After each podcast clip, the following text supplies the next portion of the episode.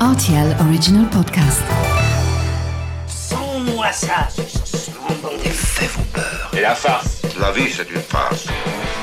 Ma soupe, s'il vous plaît. J'adore les chocolates. Mon scarpe, mon germe-là Mais combien de fois je dois vous dire que c'est susceptible, l'aubergine? Salut, c'est Mathieu Lopez, bienvenue dans ma cuisine. Certains la surnomment tartine. À l'italienne, c'est la fameuse bruschetta.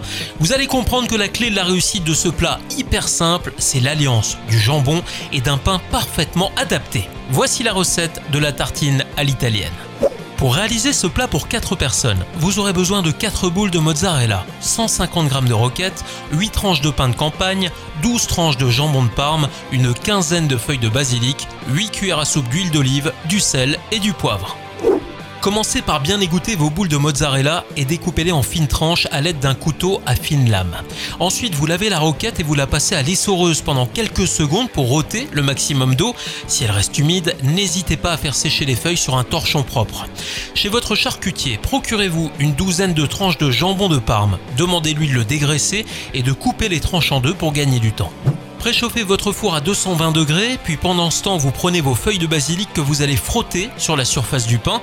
Vous laisserez ensuite l'excédent de feuilles écrasées sur le pain pour apporter un maximum de saveur. Appliquez une seconde couche avec les tranches de mozzarella et s'en suivront les demi-tranches de jambon sur le dessus.